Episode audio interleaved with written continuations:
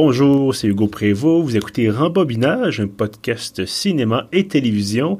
Toujours bien sûr en compagnie de Kevin de La Forêt. Salut Kevin. Salut Hugo. Euh, j'espère que tu vas bien. Tu me disais tout juste avant qu'on commence qu'il commençait à faire noir un peu tôt. Mais bon, euh, c'est comme je répondais, c'est l'automne et j'espère quand même que ça se passe bien de ton côté.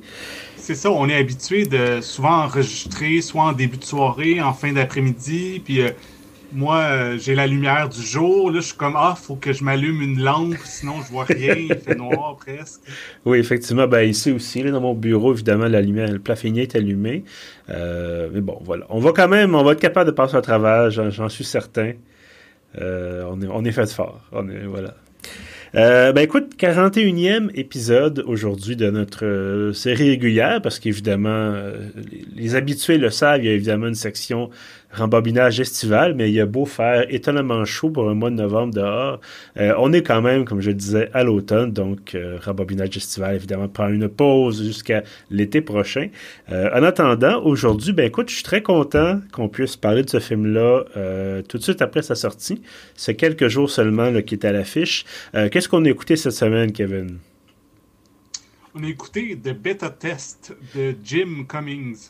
Effectivement, de beta test, euh, bon, je pense que c'est ça. Jim Cummings, ben, dont on avait déjà parlé l'an dernier pour notre euh, doublé euh, Halloweenesque, ou en tout cas doublé pour l'Halloween, avec The Wolf of Snow Hollow, qui était un excellent film d'ailleurs, en tout cas ça nous avait permis, je pense, toi et moi, de découvrir Jim Cummings.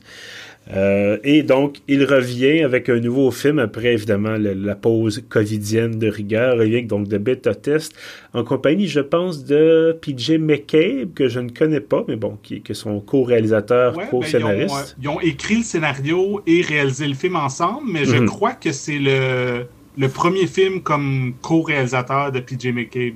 OK. Bon, ben bref, donc, euh, on va s'intéresser. évidemment, on connaît davantage M. Comics, bien sûr, pour, euh, euh, voilà, pour ce qu'il a déjà fait comme œuvre. C'est son troisième film. D'ailleurs, il faut le préciser, c'est c'est pas le seul à faire ça, bien sûr, mais il joue aussi le rôle principal dans son film. donc, depuis le début, depuis, bon, comme on disait, Thunder Road avant, avant Wolf of Snow Hollow. Donc, pour son troisième film et reprend le, rôle principal. Euh, est-ce que tu pourrais peut-être nous résumer l'action de, Beta Test? Oui, euh, donc, euh, comme tu disais, Jim Cummings, dans tous ses films qu'il a réalisés jusqu'à maintenant, il se donne le rôle principal. Mais, tu sais, des fois, on dit, ah, est-ce que c'est un projet de vanité? Il veut mm-hmm. juste se mettre en valeur. Mais ce qui est intéressant, c'est qu'il joue tout le temps des, des personnages assez, qui ont beaucoup de défauts, qui sont pas nécessairement des grands héros. Dans ce cas-ci, euh, on pourrait presque dire que c'est quelqu'un d'antipathique.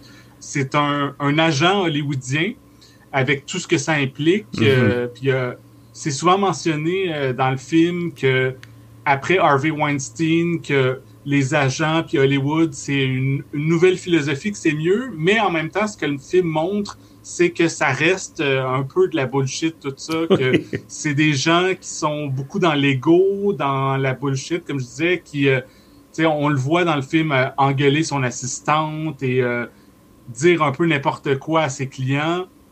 Et pour en venir vraiment à la prémisse du film, qui, dès les premières minutes du film, on comprend que c'est ça qui se passe, c'est que lui, il reçoit une enveloppe mauve qui l'invite à commettre l'adultère avec une, admiratrice secrète dans une chambre d'hôtel et c'est comme impliqué que ça va être vraiment quelque chose d'anonyme, que personne ne sera au courant. Donc lui, il est sur le point de se marier, mais euh, on voit que c'est quelqu'un qui regarde beaucoup les filles autour et mm-hmm. que la tentation est forte. Donc, il se rend à ce rendez-vous-là où qui est masqué, pas masqué comme la COVID sur la bouche, mais, masqué des yeux. Donc, il voit pas avec qui il se trouve à, faire l'amour.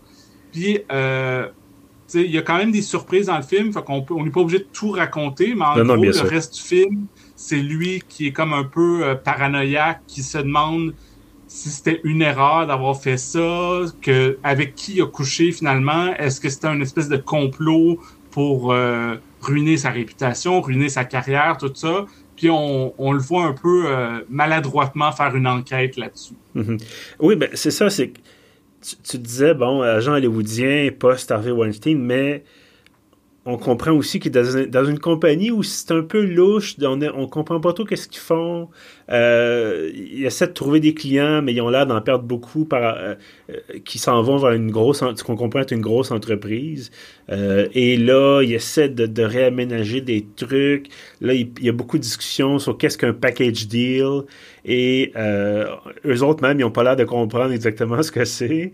Et donc, c'est ça. C'est une espèce de, de magouillage. Euh, je, t'en avais parlé avec toi un peu par euh, message sur Twitter après mon visionnement, puis je te disais, tu sais, écoute, ça me fait penser à beaucoup, beaucoup d'autres films, et on aura évidemment l'occasion d'en parler, mais ça me faisait penser notamment à American Psycho un peu, euh, le type qui est dans l'entreprise, euh, ceux qui ont vu le film, bon, tiré du, roman de Bret Easton Ellis, qui, le type, et ça, est un vice-président dans une entreprise, on sait pas ce qu'il fait, on ne voit jamais vraiment travailler, puis en fait, y a la fameuse scène de la, carte d'affaires, mais ça, c'est.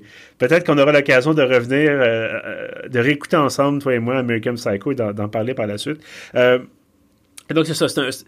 Là-dedans, bon, le personnage de Cummings, on comprend un peu ce qu'il fait, évidemment, mais c'est une espèce de facilitateur un peu véreux. Euh, il y a une Tesla, mais il, a, il a loup parce qu'il n'y a pas l'argent pour l'acheter. Euh, il, est très, très, très, dans le paraître. On comprend que c'est une industrie, évidemment, le cinéma où c'est énormément de, de paraître. Donc, il est toujours bien habillé. Puis, évidemment, Jim Cummings est un bel homme. Là. On va pas lui enlever ça, certainement. Euh, donc, il y a tout ça. Puis, ensemble, puis, tu sais, je te disais, ça me pensait aussi un peu à Mad Men, le côté, justement, c'est, oh, nous, on sait ce qui, ce qui est bon pour vous. Euh, l'espèce de boys club aussi, tout ça. Mais contrairement à cette série-là, contrairement à American Psycho, même contrairement à, même 99 francs, là, c'est il n'y a pas vraiment de succès. Il est comme, on, sent qu'il est pas très loin de l'effondrement. On sent que la glace est très très mince et euh, il met beaucoup, beaucoup d'argent à donner l'impression qu'il y a du succès et c'est pas tout à fait vrai. Donc, je pense que le fait de recevoir justement cette invitation-là, de, de, de, finalement tromper, parce qu'il couche avec la femme dans, la chambre d'hôtel, euh, de tromper sa future femme, sa future épouse, euh, c'est pour lui quelque chose, une façon de, se prouver, une façon de prouver qu'il est encore euh, qui est encore séduisant, qui est encore capable d'être quelqu'un, guillemets. Et évidemment, de là, euh, tout, tout, commence un peu à s'effondrer. Vous l'aurez deviné, c'est pas, euh, pas un film joyeux comme tel, c'est pas une comédie où tout va bien, puis il retrouve sa, sa, promise et là, ils s'envolent ensemble vers le, soleil couchant. Euh, au contraire, là, ça, ça prend une tournure un peu, un petit peu inquiétante éventuellement. Qu'est-ce que tu Est-ce que tu as aimé le film? Je pense qu'on peut commencer par là. Oui, j'ai aimé le film. Euh, je crois que toi aussi. C'est euh, mm-hmm. puis même après seulement trois longs métrages, moi je peux dire que je suis un fan de Jim Cummings. Je trouve que c'est vraiment intéressant, euh, autant comme scénariste, réalisateur et comme acteur. Je trouve que c'est vraiment quelqu'un qui amène quelque chose de, de fort. Oh oui, je suis absolument d'accord. Puis bon, j'ai pas écouté Thunder Road encore. Faudrait que je le fasse éventuellement. Mais quand on avait vu toi et moi Wolf of Snow Hollow, on cherchait un film on avait vu L'Exorciste comme film classique et on cherchait un film de, de peur, entre guillemets, euh, contemporain. Puis je pense que ça aussi, ça venait de sortir depuis quelques mhm. semaines. Et euh, j'avais été, je pense que toi et moi, on avait été un peu flabbergastés par l'étendue du talent. Il y avait une, une prof... Je me rappelle que j'écoutais ce film-là, Wolf of Snow Hollow, et je pense que c'est un peu la signature peut-être de Cummings, c'est de, de, des moments forts où ça va pas bien et euh, une espèce de, d'effondrement, encore une fois, de moments où tout, tout, sort en même temps et tu vois le personnage, qui, la psyché du personnage qui, qui, est vraiment fragile et à un moment donné, ça casse.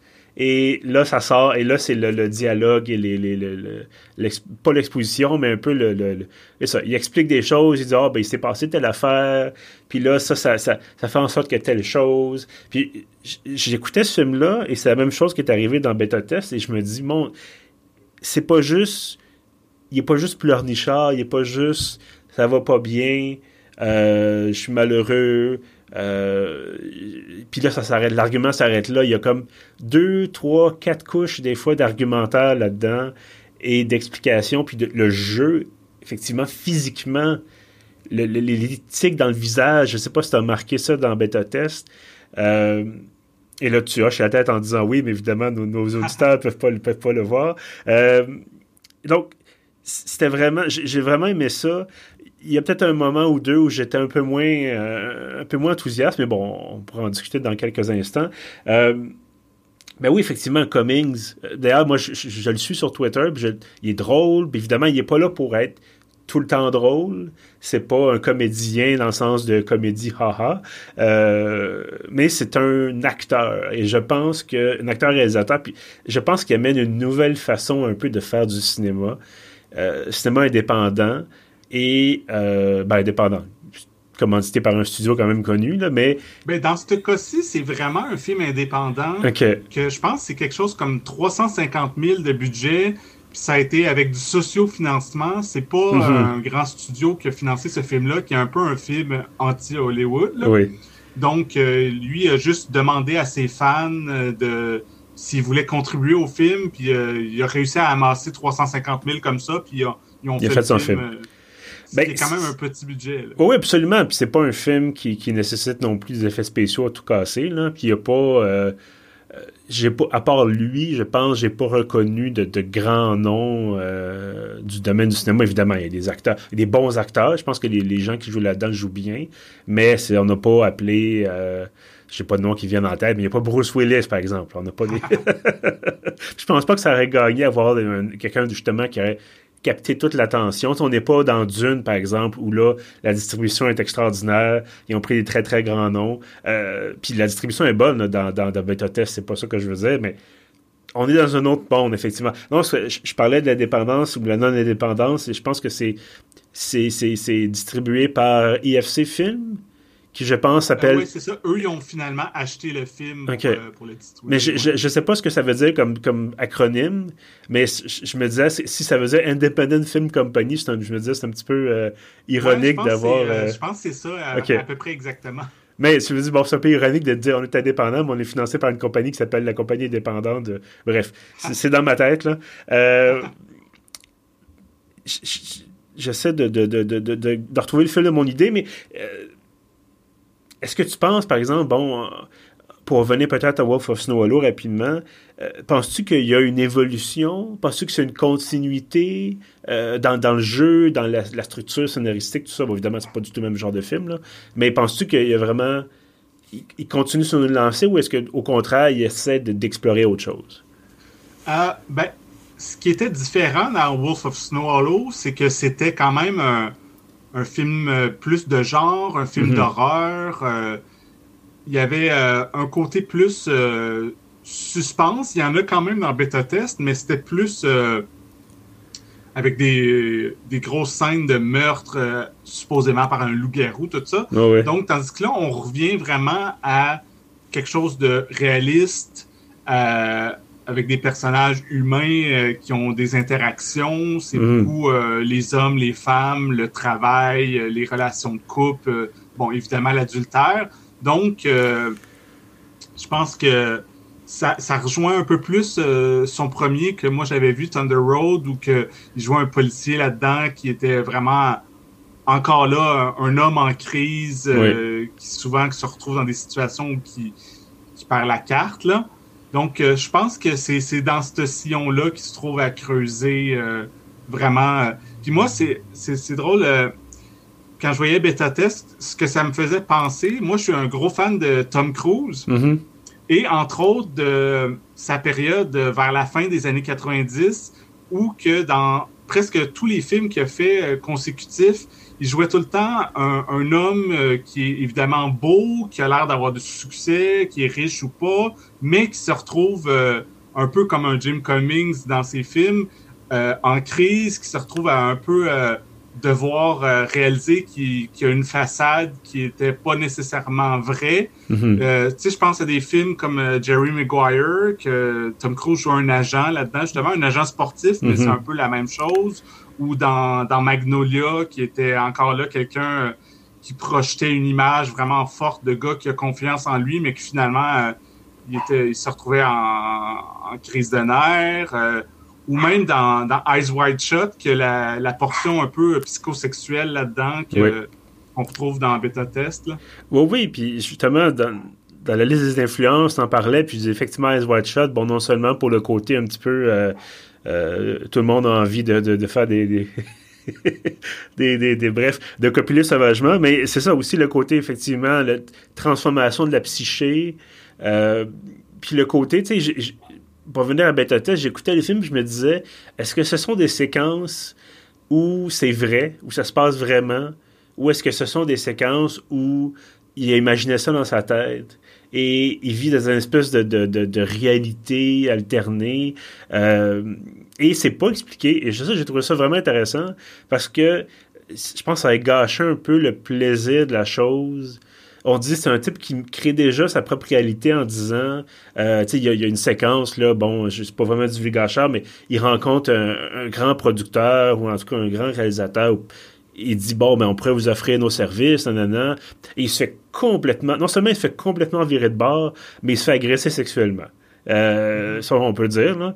et je me dis c'est je, dis bon ben c'est ça a l'air d'être assez réaliste dans le sens que malheureusement c'est le genre de choses qui arrivent et a encore une fois des vedettes qui peuvent se permettre toutes sortes de choses parce que c'est des vedettes puis ils disent ah ben c'est un tel euh, il, il, est fanfaron comme ça euh, faut, faut, lui expliquer, faut lui excuser ça, puis il y a du pouvoir puis de l'argent. Fait que t'as beau te plaindre, ça va jamais rien donner. Ce, détail-là, je crois, euh, qui est inspiré d'une vraie histoire que l'acteur Terry Crews, mm-hmm. dans le temps de des, dénonciations de MeToo, tout ça, c'était surtout euh, des femmes qui dénonçaient des hommes, parce que la majorité des cas, c'est ça. Puis il y en avait un que c'était un homme qui dénonçait un homme, c'était Terry Crews qui disait que il était justement dans une espèce de party, puis qu'il y avait un riche producteur qui avait pogné l'entrejambe, euh, genre en public, puis personne ne dit rien, puis même lui, il osait pas, euh, un peu comme Jim Cummings dans cette scène-là, il osait pas rien dire parce qu'on dirait que encore,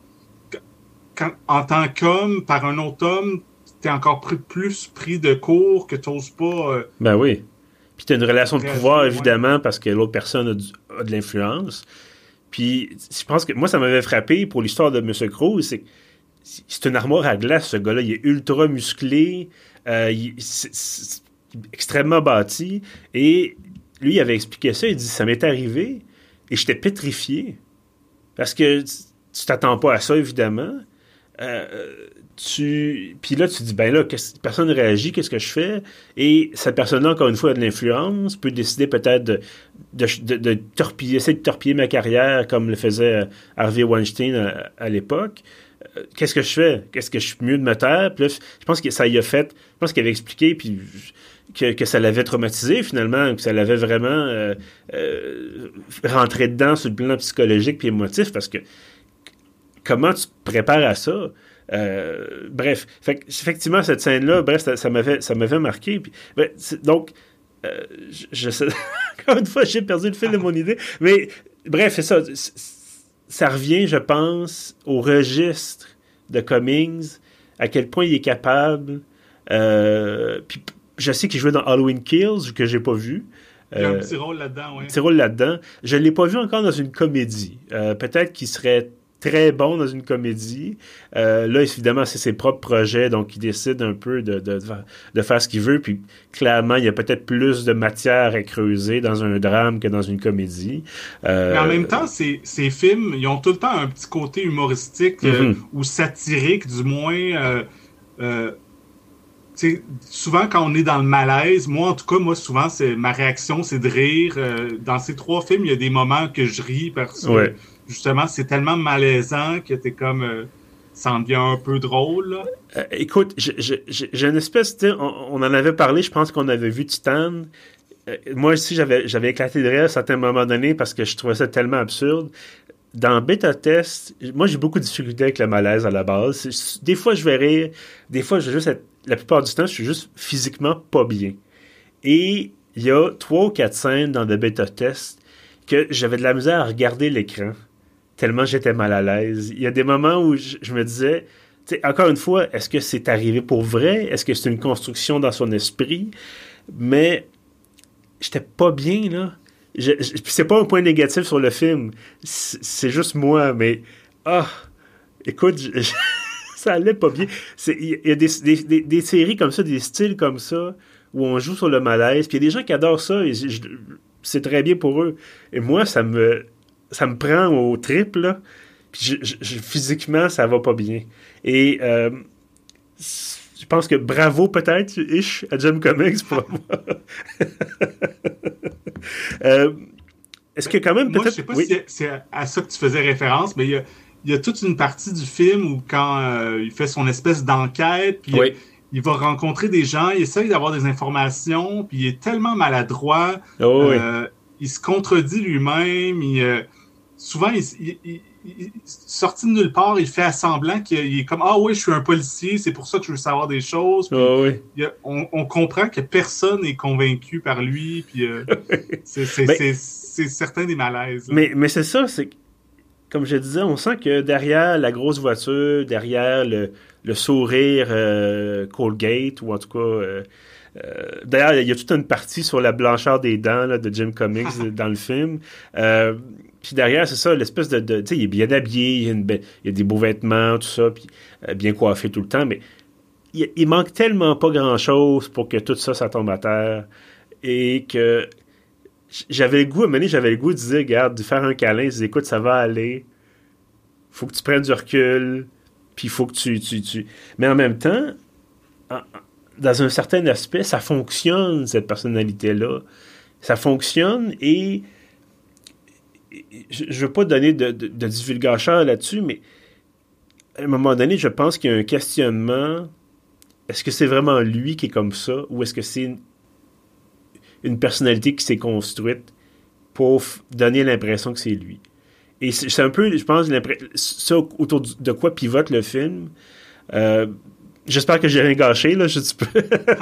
non, non, c'est ça.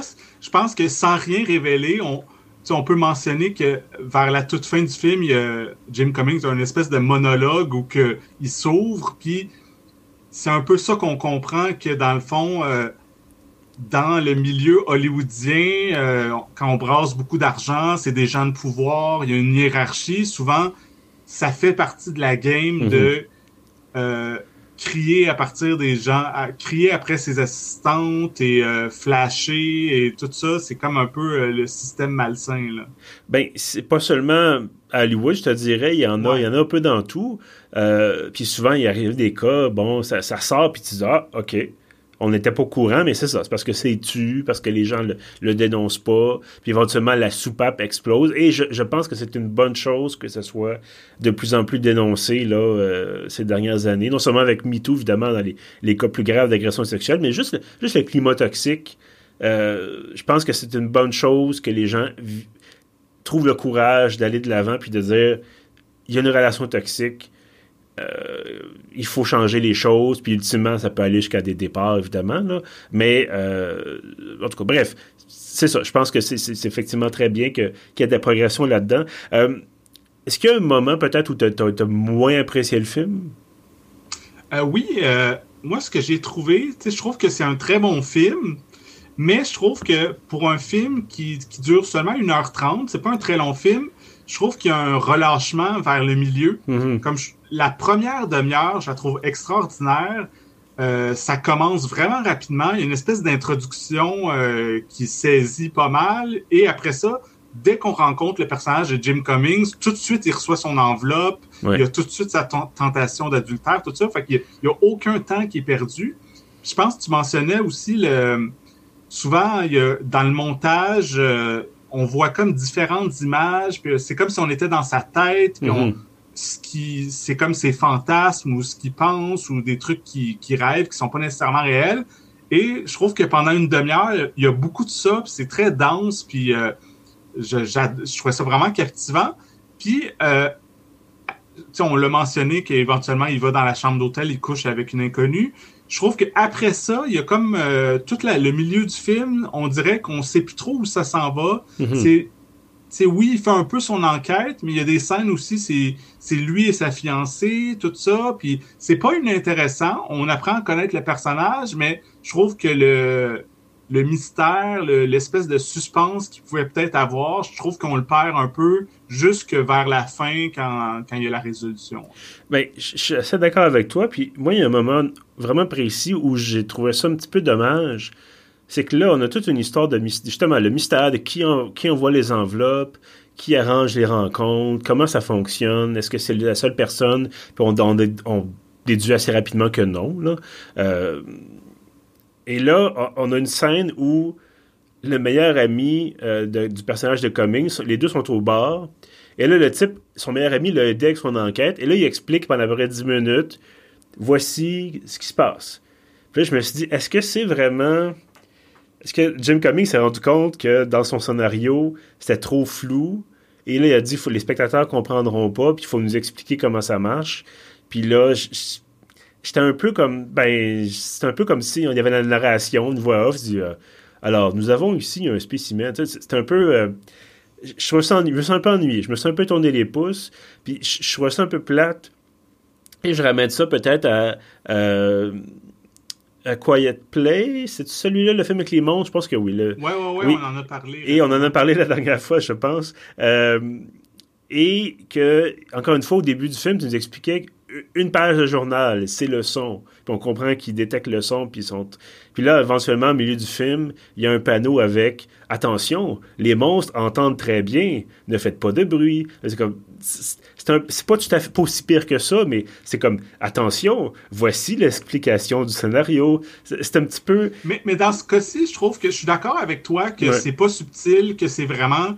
On sent que les scénaristes, ils voulaient vraiment passer ce message-là. Mm je pense pas que c'est une grosse surprise, mais que c'est beaucoup. Euh, il y a un parallèle avec. Euh, GAFA, euh, Google, Facebook, tout ça, toutes les compagnies qui prennent nos données puis qui, savent beaucoup de choses sur nous mm-hmm. sans qu'on le sache, tout ça. Il y a, tout ça, mais comme tu dis, c'est comme presque 10 minutes euh, d'explication vraiment. Euh, Puis il part de loin, là. C'est vraiment. Il explique que ah, ben, à chaque fois que tu cliques sur quelque chose, c'est noté quelque part. Comme, on le sait, on, on, mm-hmm. on, existe dans ce monde-là. Fait que je, je, me dis que ça aurait pu être condensé peut-être. Euh, mais bon, ça veut pas du, ça veut pas en sorte que le film est mauvais. C'est juste qu'effectivement, comme tu le dis, il y a une perte. Il y a une perte de rythme peut-être au milieu du film, qui ça reprend un peu à la fin. Euh, mais c'est ça, c'est que pendant un certain temps, lui-même, lui-même, le personnage de Cummings piétine un peu et sa vie euh, est en train de se désagréger complètement. Et euh, c'est ça, ça, il y a comme une espèce de, zone où on, cherche un peu nous aussi là, à, se, à se retrouver là-dedans. Mais c'est ça, ça fait pas de, du film un mauvais, mauvais divertissement. Là.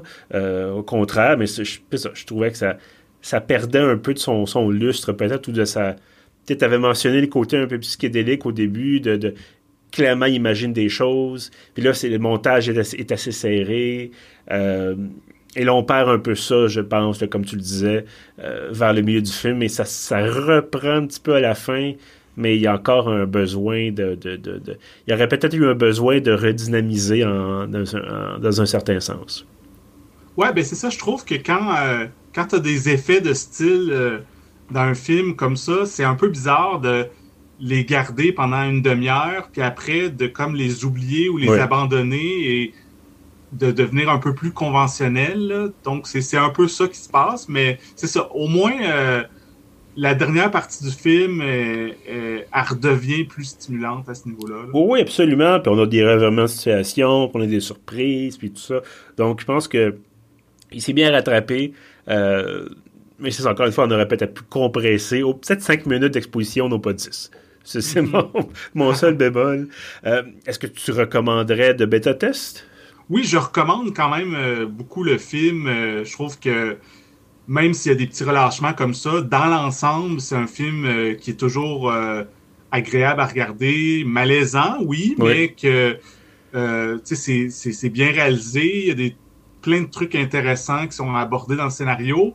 Et surtout, euh, moi, je reviens à Jim Cummings. Moi, je trouve que autant c'est un bon scénariste et réalisateur, comme acteur, je le trouve fascinant. Mhm. Euh, je pense que tu mentionnais plus tôt qu'il y a tout le temps différents niveaux de jeu, différentes facettes, que c'est comme, euh, il y a l'image qui projette, mais en même temps, ça, ça se désagrège, puis là, il est comme pas bien, puis là, il sait plus trop comment réagir. je pense que tu disais aussi que même dans son visage, c'est presque comme s'il y avait des fois des tics ou des trucs. Mhm. Euh, c'est ouais ça je trouve que je pense que c'est euh, dans ce cas-ci c'est la plus grande qualité du film ça vraiment du début à la fin à chaque fois que Jim Cummings est à l'écran euh, il y a une présence forte et euh, c'est toujours intéressant de le voir aller oui, oui absolument puis je je sais pas ce que ça donnerait s'il était la co-tête d'affiche en quelque sorte d'un autre film parce que là il a, encore une fois il a fait il a joué un petit rôle de Halloween Kills mais c'est pas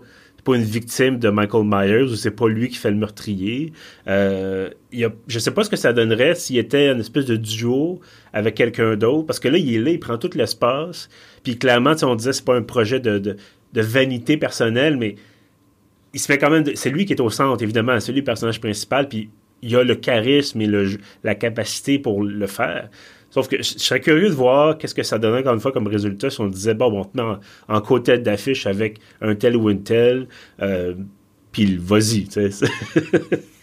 je, serais, bien curieux de voir ça. Euh, ben, c'est quand même euh, étonnant que je trouve, quand même, ça fait plusieurs années qu'il fait ses films, puis que je sais qu'il y a toujours pas mal des bonnes critiques, il mm-hmm. gagne certains prix dans, dans, des festivals, tout ça.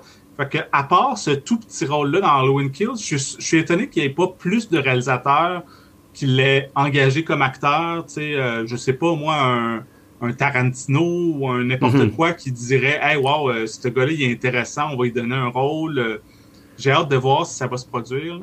Ben, écoute, on sait pas, peut-être que Jim Cummings anime lui aussi quatre podcasts et il gère un site d'actualité dans son temps libre, et peut-être que ça prend tout son temps, puis il dit non, je peux pas prendre d'autres tâches, il faut vraiment que, que, je fasse mes quatre podcasts. mm euh, mais écoute, comme je disais, c'est ça, euh, moi aussi, forte recommandation. Euh, je sais pas si je ferais écouter ce film-là à des à des gens qui sont plus jeunes que 16-17 ans. Peut-être mon, ma, spécification ici, euh, c'est un film pour adultes, je pense, ou presque adultes. Là. Ouais, c'est ça, sans être euh, super explicite. Il y a un peu de nudité, quelques scènes de sexe, mais c'est pas extrême. Mais dans les thématiques, dans les mhm. sujets, je je pense pas qu'à 12 ans, c'est un film qui m'aurait intéressé. Je pense qu'il faut euh, avoir un petit peu de vécu, puis avoir des relations à long terme, puis comprendre le, milieu du travail, des trucs comme ça. Là.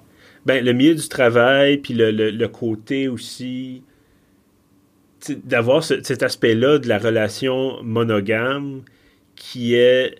Euh, tu sais, tu es en couple avec quelqu'un, mais il existe d'autres personnes dans l'univers que tu peux trouver attirant ou tu peux avoir envie d'avoir une relation passagère euh, sans que nécessairement que tu renonces à ton couple, mais il y a toujours cet aspect-là, on va se le dire, pour n'importe quel type de couple, euh, où tu dis, ah ben oui, je suis en couple avec euh, X, Y, Z, mais il y a B, l'autre côté, que je trouve cute, ou C, que je trouve attirant ou attirante, ou peu importe, sans nécessairement sauter le pas, mais bref, il faut comprendre que ça existe, et je pense que c'est un film c'est pas juste un film où Jim Cummings a envie de, de, de, coucher avec tout ce qui passe. Je pense que c'est surtout un film où il aborde cette question-là de façon extrême, mais il aborde cette question-là de, de d'une séparation qui existe peut-être entre la relation amoureuse et la relation sexuelle.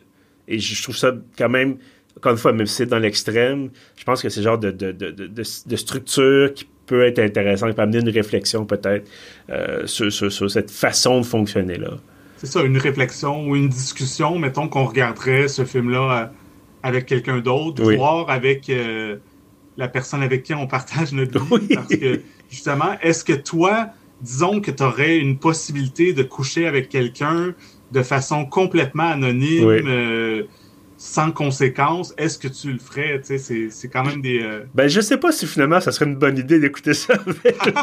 ouais, ça peut peut-être créer euh, des conflits dépendant de la relation. Ben, écoute, je pense qu'on dépasse peut-être un peu le, cadre du podcast. Euh, mais oui, je veux dire, si, vous voulez avoir cette conversation-là, bien sûr, je sais que la compagnie de distribution envoyait des paquets cadeaux à certaines personnes avec une copie du film, un peu d'alcool, je pense que c'est du whisky ou peu importe et une paire de menottes. Alors, c'est ça. Vous prenez ça comme vous voulez, euh, mais évidemment, c'est un peu le côté aussi. C'est ça, c'est quand je disais que c'était pas nécessairement un film pour, adolescents, mais plus pour adultes, c'est qu'il y a le petit côté, le petit côté horny, on va, on va se le dire, là. Euh, comme une fois, le personnage de Cummings qui, est attiré par d'autres personnes, pas nécessairement avec l'intention, évidemment, de tromper sa future épouse ou de, de, coucher avec les autres, mais il y a une attirance. Puis je pense que ça vient avec le fait de, dans un lieu, dans un, lieu de pouvoir, un lieu d'argent, c'est une façon un peu de d'étendre son pouvoir, entre guillemets, de dire non seulement j'ai du succès au travail, j'ai de l'argent, mais les gens me trouvent attirant, puis je peux séduire. Et là, c'est toute une autre histoire de, psychologie. Euh, bref, voilà. Est-ce que... Euh, ben ça, on, on l'avait, on, se, l'était dit entre nous, mais que ça se trouve entre autres sur iTunes. Est-ce que j'imagine que ça se trouve sur d'autres plateformes? Il est seulement sur iTunes en ce moment. Moi, euh, c'est euh, j'ai regardé un peu différentes plateformes puis j'ai vu qu'ils pouvaient être euh, loués ou achetés sur iTunes. Je pense que je sais pas si c'est une exclusivité mais ça semble se passer là en ce moment. Ben écoute, ça fait quatre jours seulement que c'est sorti, euh, sorti le 5 novembre, on enregistre le 9. donc voilà, peut-être que par la suite ça sera sur d'autres plateformes mais bon, ce n'est pas sur les, autres grandes plateformes, vous ne le trouverez pas sur Disney Plus ou sur euh, Netflix, pas pour l'instant, du moins. Euh, mais bref, voilà. Donc, euh, de bêta test co-scénarisé, co-réalisé par Jim Cummings, évidemment, avec M. Cummings dans le rôle principal. encore une fois, forte recommandation de nous deux. Donc, si ça vous intéresse, lancez-vous sur ce, ce, cette ce film un peu, comment on disait, c'est un peu malaisant à certains moments, un peu, dérangeant, euh, mais qui, on le disait, est une autre étape, un autre jalon dans la, ce qu'on souhaite être une longue carrière de M. Cummings. Oui, en effet. Voilà. Ben écoute, c'est, voilà, je m'enfarge dans ma langue, dans mes mots, et peut-être que je vais couper ça au montage. Euh, voilà ce qui conclut donc notre 41e épisode de Rembobinage. Merci évidemment Kevin d'être là avec moi pour en avoir discuté. On ne sait pas si M. Cummings va faire un nouveau film dans deux ans, on l'espère. Euh, mais en attendant, évidemment, on peut se moi, je vais aller écouter Thunder Road, certainement. Et euh, bien sûr, on manque pas de choix là, pour dans, dans, le milieu du 7e art pour nous divertir ou nous intéresser. Euh, à ceux qui nous écoutent, bien sûr. Toujours content de faire ça pour vous, bien entendu. Si vous voulez rattraper tous nos autres épisodes, on trouve tout ça sur pieuf.ca. On est également sur Apple Podcast, sur Spotify, sur Google Podcast et sur notre hébergeur Balado Québec. En terminant, deux petites choses. D'abord, je vous invite à vous abonner à l'infolettre de pieuf.ca. Tous les samedis matins, vous avez l'intégralité de nos contenus publiés durant la semaine, y compris bien sûr les podcasts. Et euh, la toute dernière chose, si vous voulez nous encourager, si vous aimez ce que vous entendez, sur le site de pieuf.ca, on a un bouton qui s'appelle boutique barre oblique don. Euh, vous pouvez aller là-dessus, vous avez deux options. Vous pouvez nous faire un don par PayPal ou vous pouvez aller voir notre boutique de produits dérivés, notamment les tasses à café. Euh, on a également des t-shirts, des coton et tout ça. Donc voilà, c'est ce qui conclut notre épisode et je vous dis merci et à bientôt.